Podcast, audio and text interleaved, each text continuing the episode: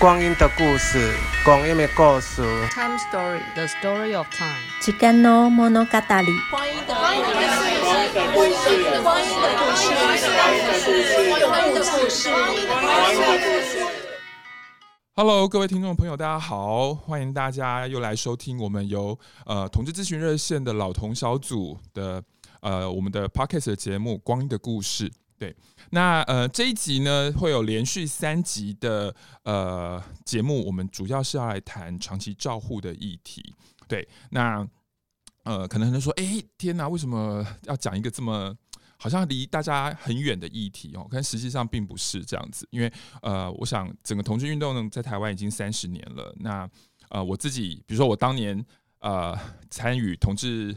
运动的时候才二十一岁，那现在也四十四岁了，对，所以我也从一个年轻的大学生，然后变成现在的中年大叔了，对，好，那呃，各位听众朋友，大家好，对，那我们接着节目要开始了，对，好，那在开始之前呢，呃，我先自我介绍一下，我是呃这个系列的长照这系列的呃两位主持人之一，我是热线的社工志伟，对，那我们请我们另外一位主持人也自我介绍一下。Hello，大家好，我是另外一位主持人，我是老同小组的狐狸。狐狸，对，狐狸现在干嘛？要跟大家多介绍一点。学生，学生，对，其实应该算我，算我学弟啦。小小小的，对对对，因为那个。虽然不同学校，对，可是因为同一个指导教授，对，啊，就是我们老师都是叫王真勇，这个人蛮重要，在我们今天节目里面会 会提到这样子。对，那那个我们这一集啊、呃，其实很重要，是我们邀请了呃家庭照顾者总会的小残，然后来跟我们来分享。那我们也请小残自我介绍一下。呃，各位听众朋友，大家好，呃，这些。之前跟热线其实有很多互动，然后这边我相信线上应该有很多就是老朋友，然后也有新朋友，那很高兴跟大家来分享今天有关长照的这个议题。是那个呃，我相信你愿意点开 Podcast 的这一期呃这一集节目来听长照的朋友，我相信可能多多少少你目前在关心这个议题，嗯，对，因为啊、呃，我们今天录音的时间是七月二号，其实呢，在前天六月三十号，因为呃。台湾的那个呃保险即将要呃涨价，所以呢，我记得很多我的呃保险从业的朋友都说，六月三十号那天晚上呢，就办了非常多的保险，嗯、那其中包含了什么呃长照险、失能险，对。对然后呢，我就想说，哎，对啊，其实我觉得，其实我们的社群其实对于老年生活的确有一些担心、害怕。对，怕自己以后老的没照顾啊，怕钱不够啊，嗯、然后嗯，像也有一些人说啊，现在现在我们的爸妈还请得起外佣，等我们老的时候，搞不好外佣都都没办法请了。对，那我觉得我们会来谈谈照长照，还有另外一个议题是，其实我自己在同志同志咨询热线这么多年，我真的觉得同志同志朋友啊、呃、很担心老，对，因为。理想的老年的呃样子，其实我们很少看见。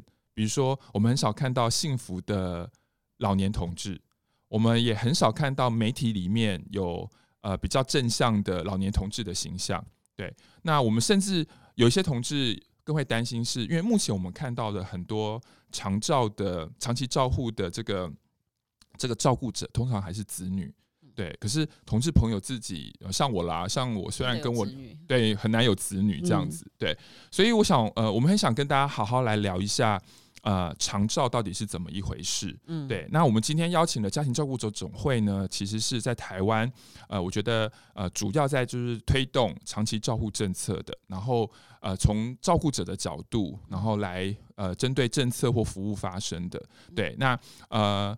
统治咨询热线呢，跟家总感觉好像是一个遥不可及的两个团体，但实际上呢，其实我们两个团体其实也合作蛮多了。对，已经好多年了，很多年哦。那其实最主要是我记得最早是因为也是针对台湾的肠道政策，我们呃组成了一个长都盟嘛。对对，有我们热线啦、妇女新知基金会，然后家总，然后还有 T 网才刚开完会，今天早上开完会，然后就是好好的检视一下这十年。嗯，长都盟是二零一零年的事情了，对对对，所以你看二零二零已经十年了，十年了，这十年来长照到底在台湾发生什么样的变化？是，所以我们今天一直在讨论这件事情。那我们就发现，当然。有很漂亮的火花产生，当然也有很多不足的地方，嗯、所以其实或许包括跟今天在跟志伟要讨论的话题里面，我们都可以把未来我们想想要期待的那个所谓幸福生活，怎么把它框在这个框框里面？嗯、然后我们大家一起来努力。嗯，对。那所以，那一开始要不要请小禅跟我们好好介绍一下家总是一个什么样的团体？然后啊、呃，为什么会有家总？然后主要在做什么？这样子。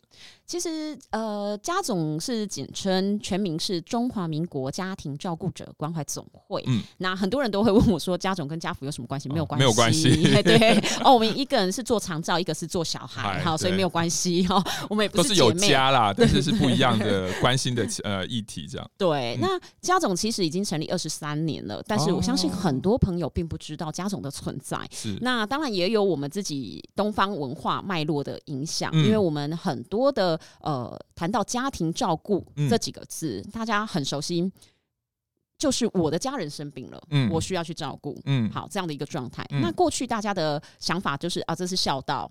因为爱，好，然后我不应该假手他人，只有我自己做是最好的。我们常常会有很多这样的一个迷思，所以。大家早年在倡议，家总在倡议的时候，就会发现我们很难突破大家的心防，因为这就是我家的事，我为什么要对一个外人来讲话？所以，呃，早年在做这些社会运动也好，其实或者跟政府沟通也好，其实大家并不会采纳家总的一些意见，因为大家看不到所谓这一群人到底发生什么事了。那透过家总，呃，这几年来，我们透过很多的研究方案，嗯，然后很多的呃这个创新计划，我们就发现其实。家庭照顾者遇到的问题真的非常非常的多元，是那分类也有很多种。好，所以像刚刚志伟跟大家提到的，同志是一种族群，同志照顾者是一个族群。嗯，如果我要用性别来分，我们过去只分了男男性照顾者、女性照顾者，可是我在这个过程里面，我谈不到所谓同志照顾者这个角色。那我可以谈呃这个老年的。照顾者，我可以谈儿少照顾者，嗯，但是我不会把老年跟同志放在一起，对。对，所以其实，在我们的呃政策倡议的过程里面，或者是服务的过程里面，其实有很多缺乏所谓性平的这个角色，或者性别多元的这个观念，嗯，对。那家总其实在这几年也不断的在修正自己，然后，但是我们有一个核心思想，嗯，我们的核心思想就是。家庭照顾者的问题到底是什么？嗯，以使用者的角度出发，嗯，当如果我们的呃这个照顾这件事情不再只是家庭可以去负担的，嗯，那国家有没有责任跟义务应该要跳进来去帮助我们或照顾我们的呃人民？嗯，所以这个议题开始广泛的在各界开始被讨论起来。嗯，好，所以就是国家跟家庭的责任怎么去分工，或者是说，哎、欸，我们彼此之间的定位在哪里？嗯，我我想这边补充一下，因为我我我我我想应该很多的听众。不太了解家庭照顾者或家庭照顾是什么，但是我举一个我很常在呃同志运动的脉络里面，很多人跟我聊的一件事情，我想跟大家聊一下，来补充小禅刚刚讲的，就是呢这几年因为在争取婚姻平权嘛，所以就很多人会说啊老年生活要怎么样？那这些人大家可能就是二十几到四十几左右这样子的呃比较年轻世代的，我最常听到的一种说法就是彩虹公寓、彩虹养老院，然后呢我就会就就在往下问说，哎。你理想的彩虹公寓是什么？他说就是一堆同志朋友啊，大家我们可以比如说呃买一层房子啊，然后我们就是大家住在里面啊，互相照顾啊，然后呢，如果可以的话，我们可以请呃帅帅的这个外籍看护啊，我觉得大家就多少有点那个就是情欲的空间在里面想象。好，可是我觉得大家的想象就在这里。可是通常我就问他一个问题，因为他觉得诶、欸，彩虹公寓很棒很好，跟同志们朋友住在一起就不用担心呃同志身份会再被歧视。嗯。可是我就问他们一个很认真的问题，我就说：哇，你想的很棒哎！可是我想问一下，那你你的朋友失能的时候，你愿意帮他把屎把尿吗？嗯，你愿意帮他换尿布吗？嗯，然后你愿意帮他洗澡吗？你愿意帮他喂食吗？就很多人在我这样子问的状况之下，他们都他们就没办法回答哎，就说我觉得太有趣了，就是说大家想象的老化，其实就停留在功能很。很 OK 的状况之下，好像一样可以每天打麻将、看电影，就是玩乐这样。可是实际上，家庭照顾的议题就是，当家里有成员失能的时候，对，可能他没有办法自己吃饭，对，可能没有办法下床，可能没有办法为自己生活打理。这时候需要有人照顾的时候，就像刚刚小禅讲，通常第一个时间就是家庭的成员会进来。对，嗯、那我我我每次只要一问同志朋友，就是关于彩虹公寓之后的这个问题，我觉得大家就会卡在这里。对，那我就很清楚的感觉到说，大家的老年其实是被并没有失能的。是对，所以听众朋友，如果你刚刚听到我们在讲家庭照顾者，其实很多人都是家庭照顾者。对，比如说呃，长辈失能了，生病了啊，比如像很多年前我阿妈出意外，对，脑受伤，就是瘫在床上。嗯、其实我们全家人大部分都变成兼职的家庭照顾者。没错，对，那个时候像我就是每两个礼拜要回苗栗带我阿妈去坐那个那个那个巴士，对，哦、然后去去医院，对，然后我。呃，伯母她就是变成，因为是住在我阿阿伯阿姆家嘛，所以我伯母就是主要的照顾者。对，然后我那时候我也看到我伯母，因为我其实就是老老照顾，因为我阿妈那时候九十岁，我伯母也七十岁，对，所以我伯母那时候压力也很大。对，那有时候我们就觉得说啊。有一点不好意思，因为我们年轻人都在外县市工作，嗯、等于就是老老照顾。那虽然有请义工，那义工也是照顾者，对，对。所以各位可以看到，你看，当我阿嬷失能的时候，我们全家几乎是动起来，就是主要，但又有分主要的照顾者，跟像我这样子，只是两个礼拜回去。对对对对。所以各位，其实我我我我只是想提醒大家，其实照顾的议题并没有离我们同志很远。对，补充一下，那就请小陈继续家总的部分。其实延伸至伟刚刚提到的故事，嗯、这就是为什么我刚刚在讲说，我们大家对于照顾这件事情的想象，嗯、或者更具体来讲，应该是说长照的想象是什么样子，或者是你实际遇到的状况是什么？我觉得每一个人的呃框框都是不同的。嗯，那在家总这边在推所谓的家庭照顾的议题里面，其实很重要的一个意涵，必须要先跟大家定义清楚，所谓。长期照顾这件事情，是指我已经失能，或我预期六个月以上，嗯，失能，我完全没有办法自己吃东西，我或者是我没有办法自己上厕所，这样的生活状况是需要别人来协助我的，这种叫做做长期照顾。嗯，所以很多呃，像刚刚志伟也有提到的，有一些同事伙伴可能会觉得说，在那个照顾当中的想象是还很健康的，嗯。那个只是一个老化的过程，但你还没有进到失能或失智的情况。是。那家总在这个倡议的过程，其实主要的核心概念，以家庭照顾者或应该说以整个长照家庭的使用者这个角度来出发，嗯、我们就在谈谈说，呃，这些家庭他有没有选择权？嗯，他是被迫成为家庭照顾者，嗯，还是他是有选择的？嗯，那这个选择是什么？也就是公共化服务，也就是政府现在在。大力在推倡的所谓长照服务，好、呃，嗯、或者是说，当有一群我们的家人，或者是刚刚志伟也有提到这个伙伴的时候，嗯、好，那我愿不愿意去帮他把屎把尿？我要不要去做这些照顾的动作？是好。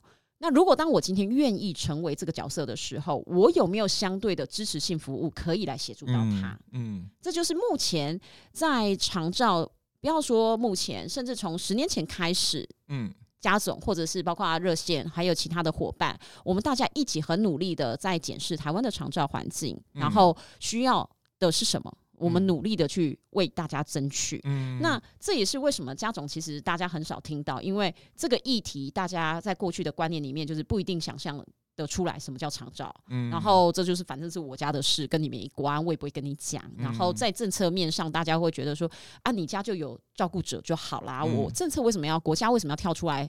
去支援这样的一个角色，嗯，对，所以过去到现在这十年，当然就像我刚刚前面提到，有很多的改变，嗯，但是也有很多不足的地方，是。对，所以其实家总这几年来一直很努力的，希望把各种不同类型的家庭照顾者，嗯、他所遇到的问题，他的需求是什么，嗯、然后框框把它设计出来，嗯。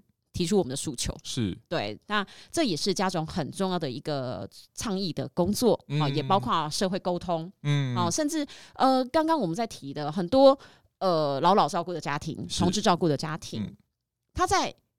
可能我们的社会某一个角落，嗯，他就是很现实，家里遇到了照顾问题，嗯，他不知道要跟谁求救，嗯，所以呃，家总就有一支零八零零这样的免付费专线，照顾者专线，嗯、那就可以提供给我们全台湾的照顾者朋友，不限身份类别，嗯、不管男的、女的、同志或者是呃高矮胖瘦，anyway，都可以来寻求资源上的协助，嗯、甚至在照顾过程当中的这个情绪。嗯，我们刚刚讲要给他支持，嗯、这个情绪很重要，能不能让他抒发？嗯、能不能支持他？能不能同理他？嗯，这都是家总在这几年来很致力在推动的工作。嗯，甚至我们也发现了，不是只有家总有能耐可以去做这件事，嗯、其实我们还是有很多 touch 不到的。嗯、家总在台北，我不可能接到台屏东的电话的时候，我可以杀到屏东去。嗯，对，所以我们能不能在在地有据点？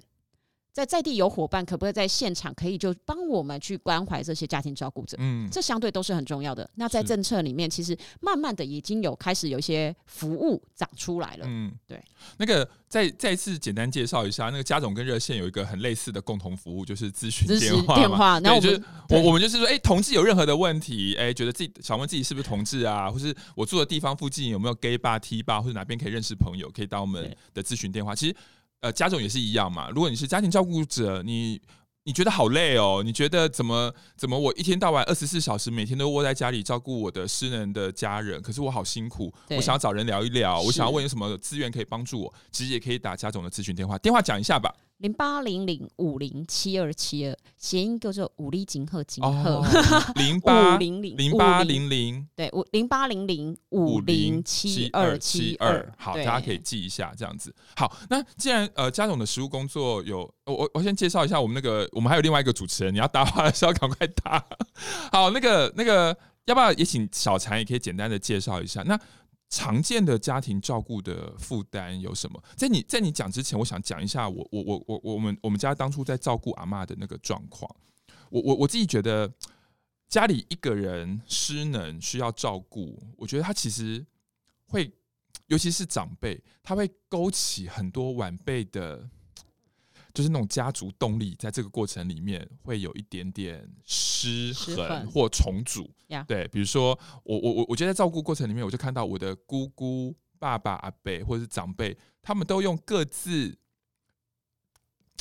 各自的想象，各自跟我阿嬷的关系，嗯，然后想要在这个照顾过程里面做什么，嗯，比如说每一个人对于义工看护，每个都有自己的标准。呀，我觉得我们的义工好辛苦哦，对，没错。然后每一个人对阿嬷健康的期待也有不同的标准，所以就会就会衍生很多照顾的那个那个落呃期待落差的议题。对，所以我觉得那时候，尤其是我们家是大家族，我我觉得那个对我们晚辈来讲最大的负担，因为我们晚辈就。好，这样讲讲不下去。我们晚辈比较理智一点点，这样对，所以我们是有时候就会跟我的堂姐啊什么，就会说，哎、欸，那今天他现在怎么办？这个 A 长辈说这样，B 长辈说那样，C 长辈说那样子，对，所以我觉得对我那时候来讲，我们晚辈的负担真的是我的长辈们他们的意见很大不同，对对对。所以小陈，你要不要说一下，那常见的照顾者的负担通常会有哪一些？这样子，其实我想大家从刚刚自我的自己的自身。家庭的故事跟经验里面就可以听得出来，其实家庭照顾者的压力来自于很多很多面向，嗯、包括是说像呃大伯母，嗯，哦阿姆在照顾嘛，嗯，那他亲力亲为去做了很多事情，嗯、那这个大伯母她会不会身体有很多的病痛，嗯，尤其他可能都已经七十岁了，可能他都需要别人照顾，嗯、可是他要去负担更年老的或者是更病重的呃一个照顾情况。那对大伯母来说，他会不会有很多心理压力？嗯，好，我我我今天要听这个也不对，听那个也不对，嗯、我今天看这个好像也很很不 OK 哦。尤其刚刚又提到对移工照顾的方式有很多很多的歧见，是那这会不会对那个主要照顾者这个呃伯父伯母会不会有很多的压力？心理压力？好，嗯、那会不会是反过来说？这个是可能家人，这个或者是阿阿嬷对呃这个大伯母，好、嗯、情绪啊，沟通啊，嗯、好或者是说工作上，是像刚刚志伟是提到说，因为呃这个大伯母大伯母可能都已经七十岁，已经是退休的情况了。嗯、好，那但是对于其他这些比较次要的或者是晚辈来讲，嗯、会不会有工作上的压力？嗯、家庭照顾在经济上面会不会有压力？嗯、好，然后甚至嗯。呃刚也有跟大家提到的，就是自我迷失的部分。嗯，我我可能一直觉得我一定要把他照顾的一百分，嗯，这种压力会不会加在自己身上？自己加自己哦。我我觉得你刚讲一个点，我突然意识到了，我为什么会被分配到每两个礼拜或每个月回苗栗带我妈去看医生？对，是因为我的工作的特殊性，因为我是下午上班呀。对，可是你知道啊，那个门诊都是早上，所以我那时候常常搭早上第一班火车回苗栗，然后呢八点把我阿妈呢带去。头份就是在开车半小时的地方看完医生，嗯、然后领完药回到家呢，差不多十一点，我再坐火车回台北，正好是我两点的上班时间。对，所以其实，在照顾过程当中，也会影响到我原本有工作的一个工作形态，嗯、或者是说我自己也有自主我的家庭。嗯，那我的家庭跟原本阿嬷的家庭可能没有住在一起，嗯、或者是有住在一起。Anyway，这个家庭跟这样的照顾议题会不会有冲击啊？对不对？Okay. 那这些其实对。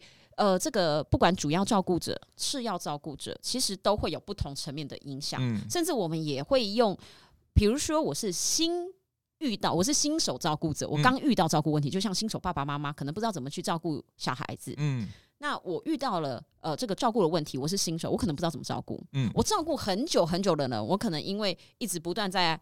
耗钱，所以我有财务的压力，好、啊，或者是我有心理照，就是已经真的照顾太累了，这个心理的压力，好，挫折，或者是罪恶感等等等，好、嗯，那这些我们在历程上面不同的历程，新手、资深，然后到甚至我结束了，即使我是毕业照顾者，我结束照顾了，我可能还是会有一些可能。悲伤需要调试，是我可能生活重心、生活的整个规划要重新安排，嗯，然后我在人群的动力上，可能我有很多社会退缩的现象，这些可能都是我们重新。我我有朋友，他照顾他的妈妈十十几年哦，对，然后所以他后来，因为他家的经济状况算不错，嗯，可是他就面临一个问题是，等他他妈妈过世过后，他整理完悲伤，半年后，对。他那时候突然不知道他要做什么，什么对，对，所以那虽然他家，虽然朋友会开玩笑说啊，你家的祖产够你花到 八十岁，可是我觉得对他来讲，因为他也算是一个大学毕业，有自己专业，他突然就觉得这个社会需要我吗？嗯，他最需要我的人过世了，嗯，那我我被谁需要？对，对，他的生活重心。然后他因为他单身，所以我觉得他那时候就有一种，他有另外一个议题跟男同志的那个外在，就是因为他照顾他妈妈。的时候是三十几岁，照顾完的时候已经快五十岁了。然后这时候，因为五十岁在男同志社群就是评价评分过低，就是就是 讲白了嘛，就是年纪大的同志，我觉得比较难在情感市场里面找。对，所以我觉得没有工作，没有不受吸引力，然后然后最需要他人走了，失落。然后我觉得他他其实花了很长一段时间，然后寻找自己到底要什么。没错，他现在的工作就是玩股票，好吧，玩出他一片 天地。对对但是就像刚志伟也有提到嘛，这个年纪其实也是一个分野。嗯，对。如果当我呃在二三十岁，我就已经面临到我的家人需要照顾。嗯，可是当我结束了，像我们在呃工作的过程里面，我们就发现，平均要照顾一个病人，大概花了十年的时间。嗯所以，就像你刚刚说的，我最黄金的时段，如果三十岁、四十岁遇到了，我结束照顾工作的时候，其实我还是蛮年轻的，四五十岁，顶多六十岁。嗯，那那我就问，呃，很切入一个重点是，是如果现在我们听众朋友有人就是三十多岁，对，但是他的家人刚失能、刚重病，家总会建议他辞掉工作照顾他的父母吗？其实家总的立场一点都。不建议，一点都不建议哦。各位，这时候不要把孝道绑住自己，因为有时候你真的必须要考量到自己十年后的状况。那为什么？要不要请小陈多说一点？我这样讲可能很理性，可能大家有的人的想法跟我不太一样，但是我觉得大家不妨听听看。因为当你今天辞掉一份工作，往往我们想到的是，我只缺了眼前这一份薪水，我没有的就只是这一份薪水。可是你真的认真去想一想，真的吗？嗯。如果今天我没有了一份薪水，你缺的可能是你往后老后的保障，是包括你的老后的劳保退休，嗯，这些是完全都没有的。是，然后你在这个过程当中，你可能缺的还有你的人际，嗯，OK，你的专业是很多很多。嗯，家总为什么不倡议大家离职照顾？嗯，因为我们已经没有这个能力去。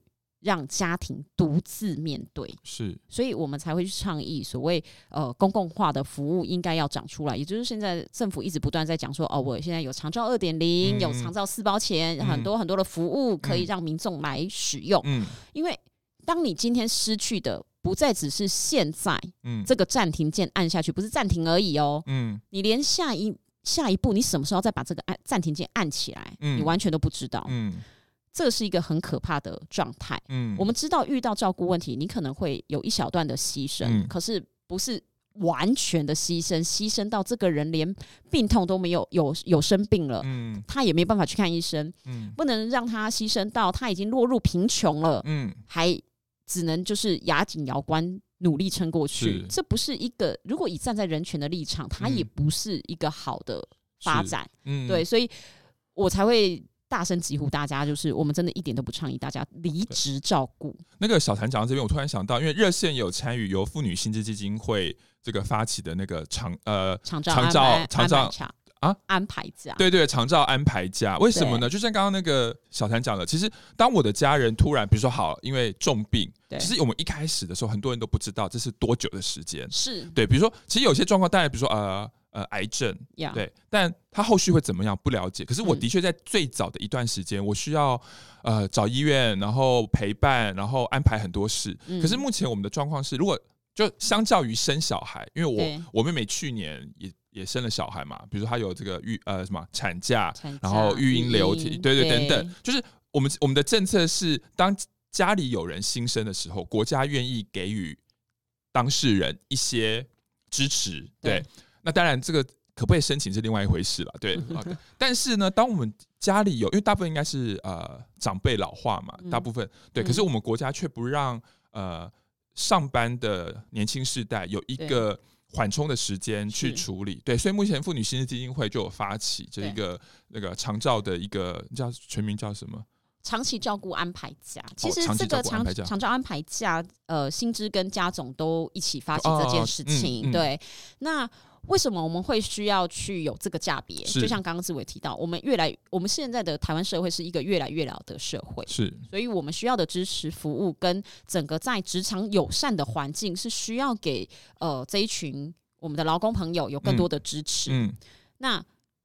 但是现在没有。好，回过头来，为什么也要给这个？是因为我们也发现说，我们的很多劳工朋友，他其实根本就不知道长照服务是什么。是，他需要有时间，你只要给他时间来认识跟做好安排。嗯，所以我们叫长照安排假，而不是像过去用所谓育婴留停这样的一个概念，或者是说你干脆就辞假。对。对，然后事假请完了，还假装请病假，然后没有的话，最后就辞职，因为雇主也不爽，同事也不爽，就你对对。所以其实我们的整个研究，家总也发现，就是呃，在照顾这一件事情，都发生在中年这个阶段，大概平均四十到六十岁是最多的、最大宗的。嗯，好，然后这一群人其实是公司或者是组织里面很重要的干部，嗯，不管他是小主管或者已经大大主管，嗯，他很重要。那在我们的研究里面，大概也有四成的，就是这种主管阶级，嗯，他在中年遇到这样问题，四成、哦，四成哦，那很高，主管哦，对啊。那你想想看，如果这四成的人都离开职场，嗯，公司面临的问题，嗯，再来国家经济体面临的问题，所以这不再只有就是家庭这一块，是很多事情我们是要联动思考的，是。所以为什么我们才去倡议说要有呃长照安排假？嗯，就是说我们在。当我的家人遇到照顾问题的时候，我有时间给这个劳工缓冲，让他有时间去做好安排，嗯、而不是逼他回家自己照顾，这是完全不一样的思考概念。对，所以呃，角色都是不一样的。好，那再换一个角度来想，大家一定都有遇过家人生病需要住院的时间，嗯，然后在这个阶段我们怎么处理？嗯，我相信大家一定都跟我一样，就是要么你就是。花钱请看护，嗯，要么你就是自己请假回去照顾，嗯，对吧？这这这是最常的两种状况，嗯嗯、啊，不然就是好了，家里真的人很多，可以轮流照顾，我就不用花钱请之类的。嗯、但是你还是要有呃这个家人去轮替，嗯、然后也有可能工作有影响。好，嗯、那在这一段有没有其他的替代方案？嗯，所以家总现在也在倡议说，呃，全责照护，嗯、也就是说，医院你能不能担起责任？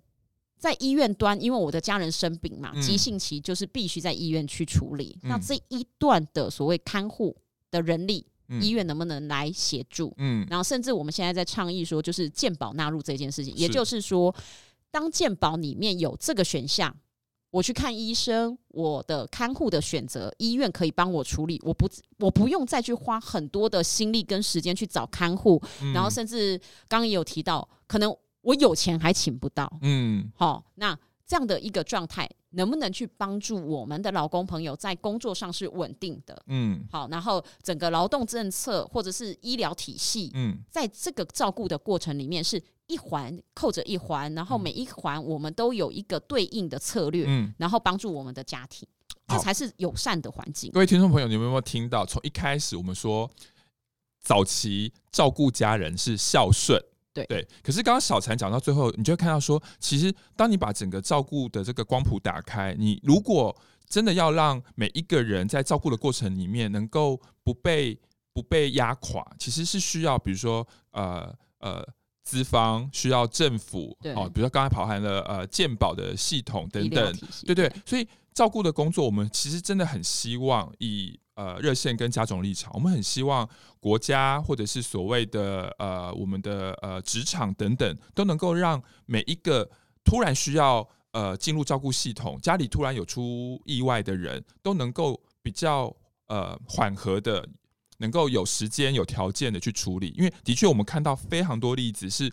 突然家里有什么事情，是就一时大乱，一时大乱。各位，其实我们都知道，在慌乱的时候做的决定，真的是最不好的决定。对对，所以有没有可能，我们我们让这个决定的过程彼此不要有压力？嗯、我们比如说家人也可以多讨论，我们也可以寻求呃，比如说社工或者是 NGO 的协助，我们可以上网多查一点长照到底是什么，国家有提供哪一些服务等等，我们再来做决定。嗯、因为我也看过好多人就是。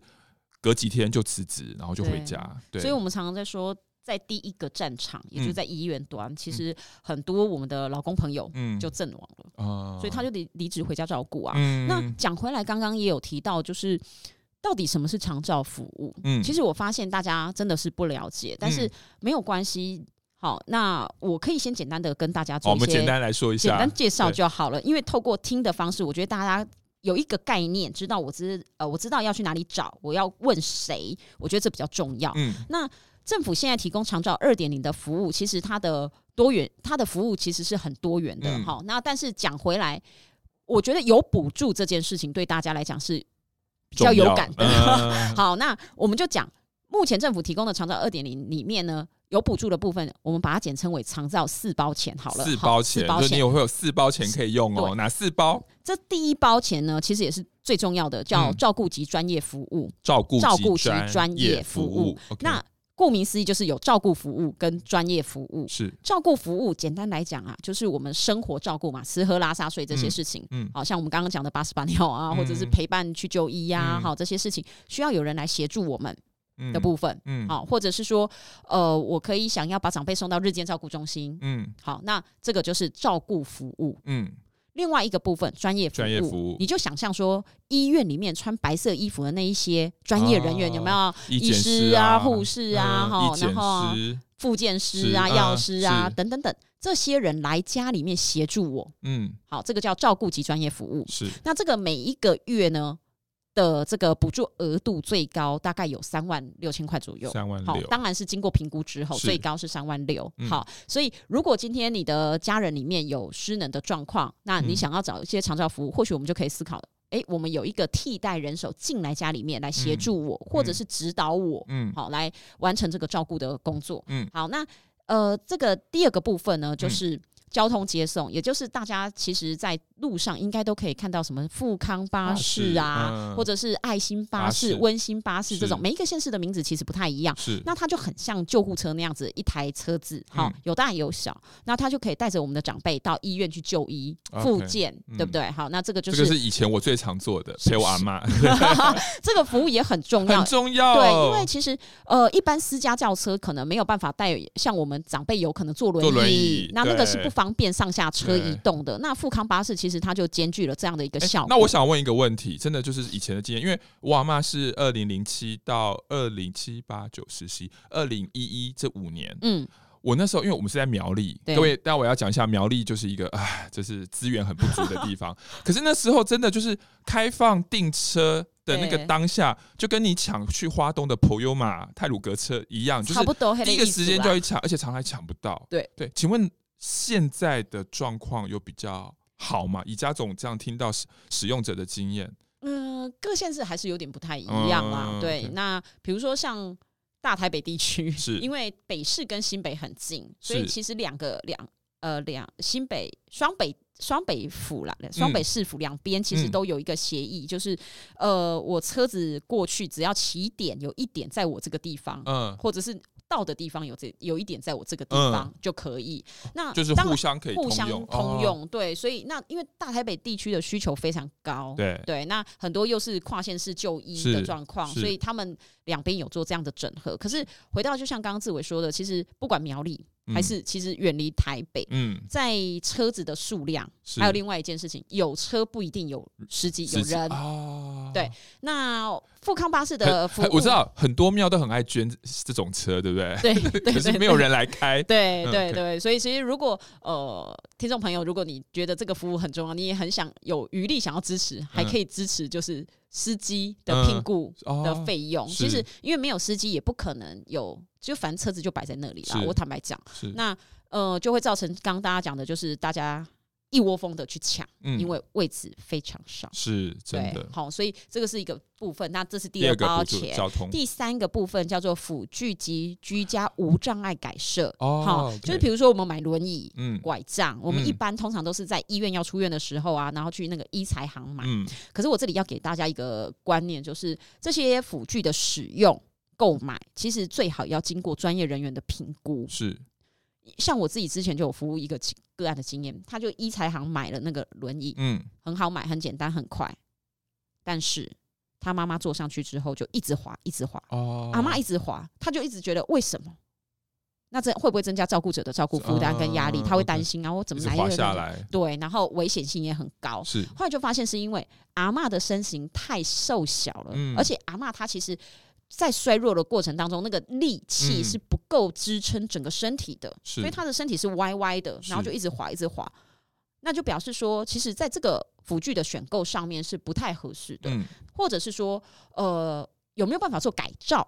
嗯，好，所以其实，在现在各县市也都有辅具资源中心，好，或者是我刚刚说的这个要添购辅具啊，嗯、其实是政府有补助的。那大家其实就是可以先去了解说，哎、欸，我的家人生病了，那他现在的状况可能是需要什么样类型的辅具？因为辅具有很多种，有的是行动的，有的是耳呃，就是听力、视力什么的，都有很多障别的不一样。还有日常生活啊，比如说移位机啊，对这些东西。那有的东西可以租借，嗯。有的是呃，你可以购买，嗯，对，那这些状况呢，其实呃，提供给大家做参考啦。嗯、好，那另外像家里面的无障碍改设，我相信大家的家庭里面哈，或多或少都有门槛这种东西，是。对。那你那个轮椅上下其实就是一个障碍，嗯，那这个不管你放斜坡板，嗯、或者是上一般最大家最简单的，你知道我之前还帮我的个案就是去他们家涂那个水泥，水泥 把它变成平，就是对一个斜坡这样子。哦、可是我跟你讲哦。这个很重要，就是我是我是一个外行人，然后我去涂了那个水泥，我我觉得我帮忙他，嗯，可是，在专业人员的角度里面，就是那是一个不合格的斜坡，因为包括的呃斜坡的角度、轮椅上下，然后到那个呃被照顾者他的身形、重量，然后到照顾者他可不可以去推动这些状况，他们都要去做评估的。那这些专业的事情就麻烦交给专业的人来看。通常要问谁啊？其实现在呃，如果要申请这些长照服务的话，你只要打一九六六就可以去申请哦。Okay、对，打一九六六，全台都一样，这是减码，嗯、打一九六六就可以申请。嗯、不过我遇到了有一个状况，就是其实大家还是。搞不太清楚到底长照服务有哪些，嗯、我可以怎么去配搭？是，所以我觉得还是建议大家，你可以打零八零零五零七二七二照顾者专线。啊、那你先跟我们社工同仁就是聊过一遍，嗯，把问题先盘点清楚，把资源的面向也盘点清楚，嗯，那你比较好对焦去跟政府部门申请，嗯、因为一九六六它是呃各县市有长照管理中心，它是政府部门，是。对，那他会先来做评估，嗯、然后才开始帮你做后面的服务连结。嗯。然后看你的需求面向是什么，可是为什么我说要先跟零八零零专线这边来做讨论？是因为我们发现很多。我们的民众朋友他搞不清楚什么是长照服务，然后他要去跟政府谈的时候，他也不知道怎么谈，所以根本没办法对焦。对，然后就谈很久，然后就又很受挫，又生气。好，对，所以最后就是无能的政府，不录用。对，单一窗口很重要。那这边就提供给大家。那刚刚还有一个第四包钱很重要。刚前面一到三讲的都是给被照顾的人、生病的人用的，第四包钱是给我们的照顾者，也就是喘息服务。这很重要。对，所以其实这些东西你都可以同步申请。嗯，只是说。你怎么去配搭的问题。嗯嗯、那这些东西由专业人员可以个别化的去讨论，我觉得这个是比较重要的。嗯、甚至刚刚志伟也有提到很好，就是家人之间的沟通是很重要。可是如果你不知道外部的资源有哪些，社区资源有哪些，医疗资源有哪些，嗯、你这些东西没有整合起来。啊，家人之间要讨论什么？是，所以其实我们如果可以先把前面的一些功课做好，嗯、那说不定大家是愿意坐下来谈的。尤其真的是工商社会啦，嗯、现在大家都很忙。很忙那如果有人有一点点的头，那我、嗯、我觉得后面大家可能会比较顺利一点。对，所以呃，家总也鼓励大家在预备阶段是就先讨论照顾的事情，嗯、而不是真的像刚刚志伟讲的呃。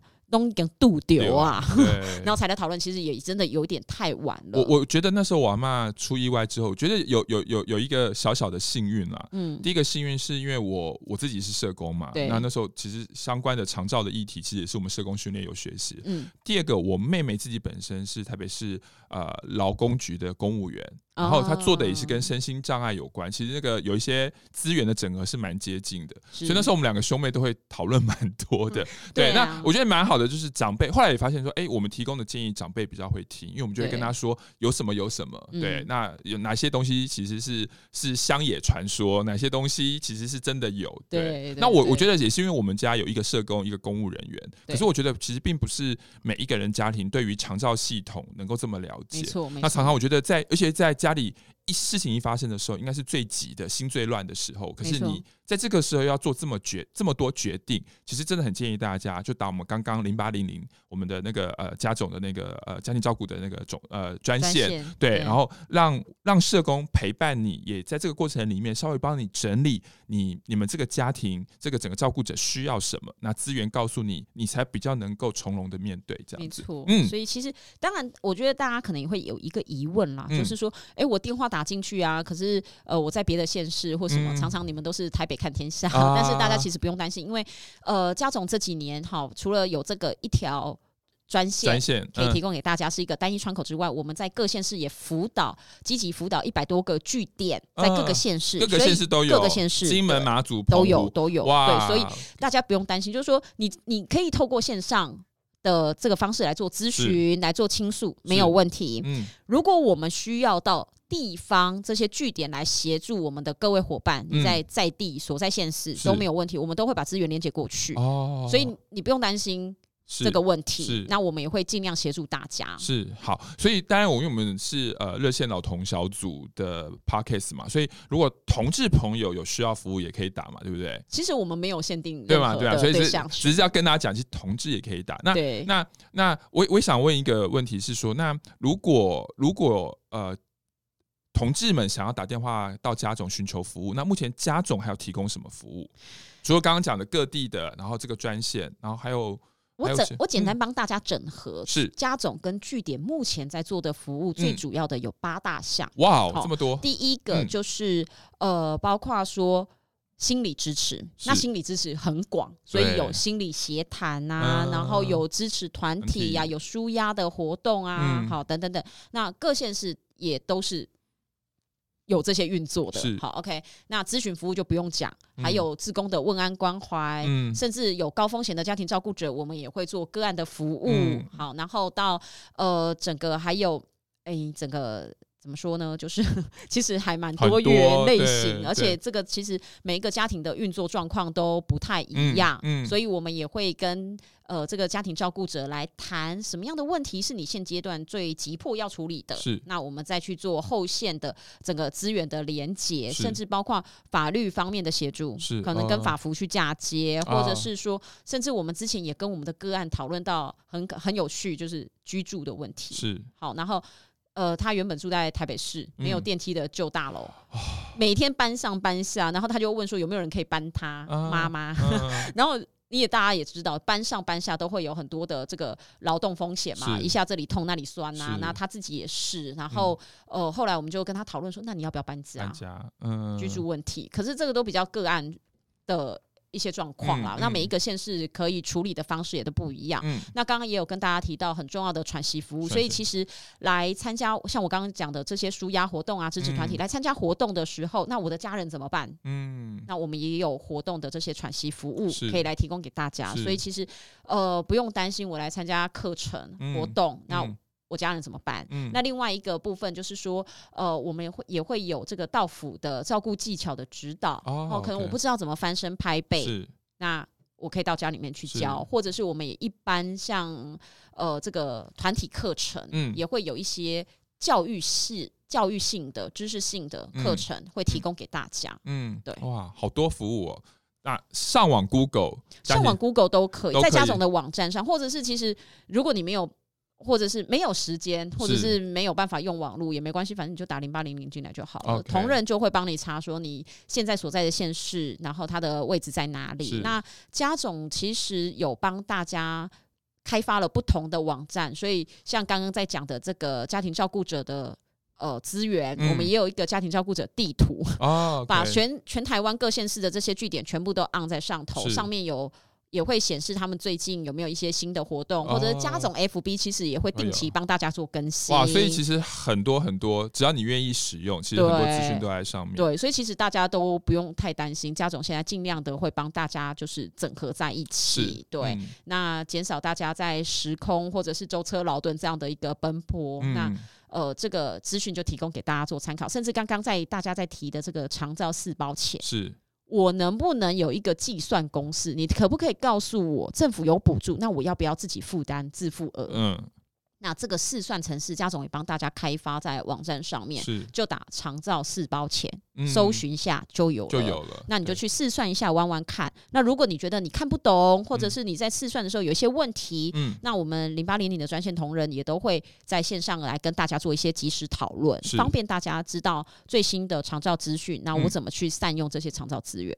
好，其实讲这么多呢，其实我觉得小财要讲的，或家总要做的一件事情，就是让所有的照顾者觉得不孤单。是对，因为我们之前听到太多孤单照顾，然后觉得生生命因为照顾家人失去了希望，失去了热情等等，嗯、那觉得呃照顾的工作很痛苦，甚至我知道，甚至有人因为照顾有呃精神状况，对生病了等等，对，所以呃，我想家长在做的一件事情，就希望让每。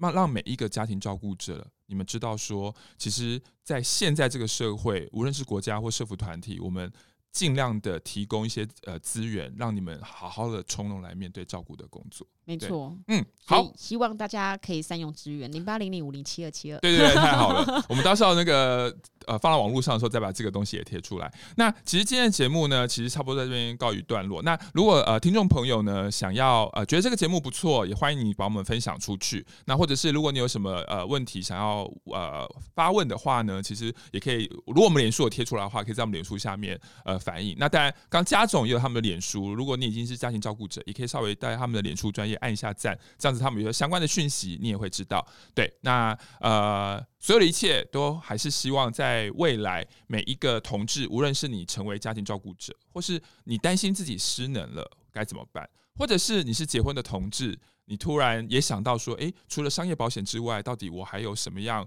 在未来我或我的伴侣失能的时候，我可以做些什么？这些一切都是未来我们同志团体跟家总，我们可以继续再合作的。OK，, okay. 好，那我们就很谢谢大家收听我们这一集的节目。谢谢大家，对，谢谢谢谢小残，谢谢，谢谢好，拜拜。拜拜。